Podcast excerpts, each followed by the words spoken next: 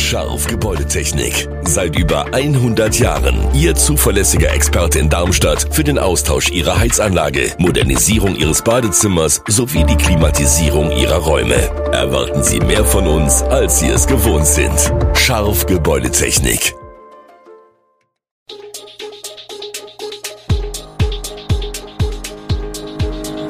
Gude, unser morgendliches News Update.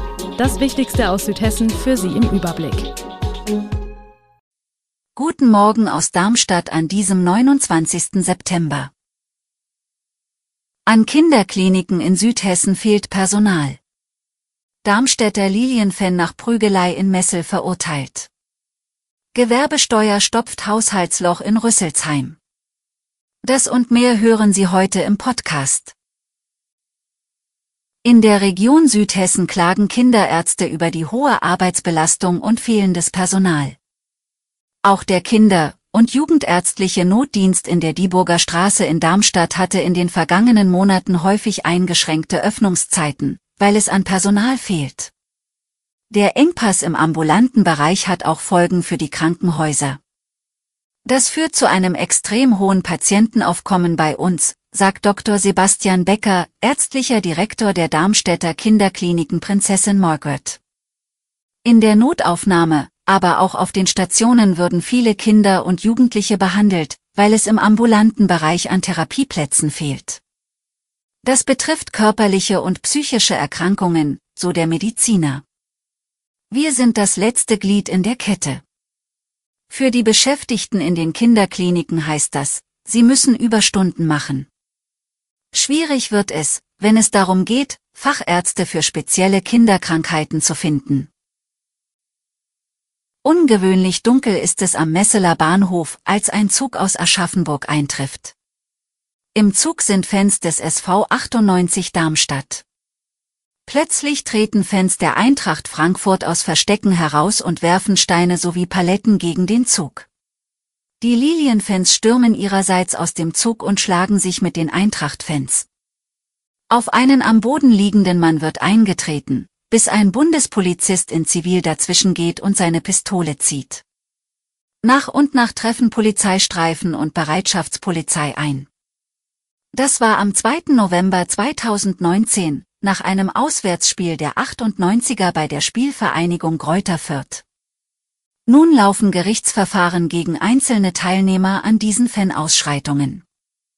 Ein 28 Jahre alter Fußballfan der Darmstädter Lilien, der sich 2019 an einer Schlägerei mit Eintracht-Fans beteiligt haben soll, wurde vom Amtsgericht in Darmstadt nun wegen Landfriedensbruchs verurteilt. Erfreuliche Nachricht im Finanzausschuss in Rüsselsheim. Die Nachzahlungen der Gewerbetreibenden werden das Millionendefizit decken. Die Geldsorgen der Stadt Rüsselsheim scheinen sich über Nacht in Luft aufgelöst zu haben. Den Trick vollführte Oberbürgermeister Udo Bausch, parteilos, am Dienstagabend im Haupt- und Finanzausschuss. Aus dem Hut zauberte er kein weißes Kaninchen, dafür aber Gewerbesteuernachzahlungen in zweistelliger Millionenhöhe. Der Betrag dürfte höher liegen als die im März veranschlagten 27,7 Millionen Euro Gewerbesteuereinnahmen. Mit den Gewerbesteuereinnahmen können wir den Haushaltsausgleich darstellen. Die Kämmerei wird die geänderte Haushaltsvorlage so schnell wie möglich erstellen und im November den Ausschüssen zur Beratung vorlegen, verkündete der Oberbürgermeister die erfreuliche Nachricht.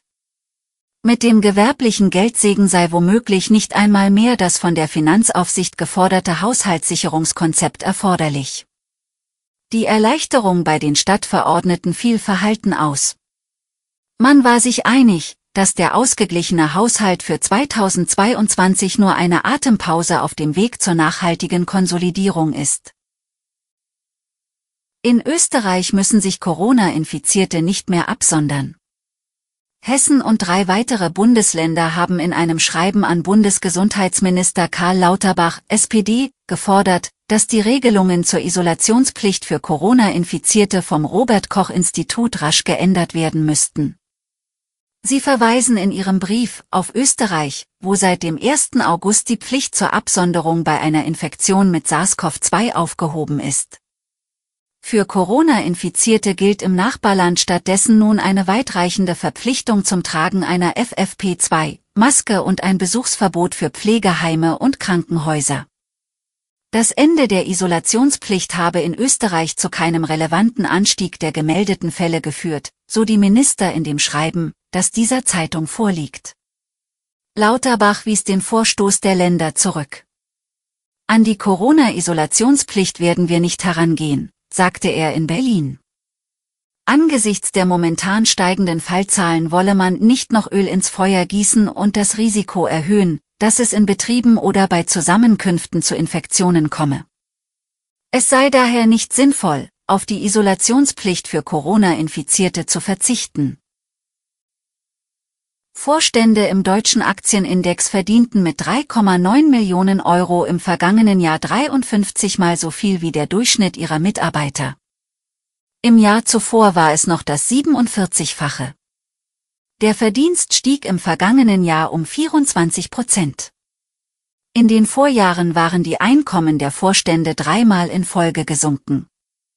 Das ist das Ergebnis der jährlichen Vergleichsstudie der TU München und der Deutschen Schutzvereinigung für Wertpapierbesitz.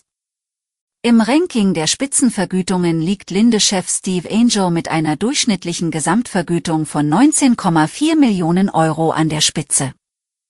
Auf den weiteren Plätzen folgen der inzwischen abgelöste VW-Chef Herbert Dies mit 11,5 Millionen Euro und SAP-Boss Christian Klein mit 9,1 Millionen Euro.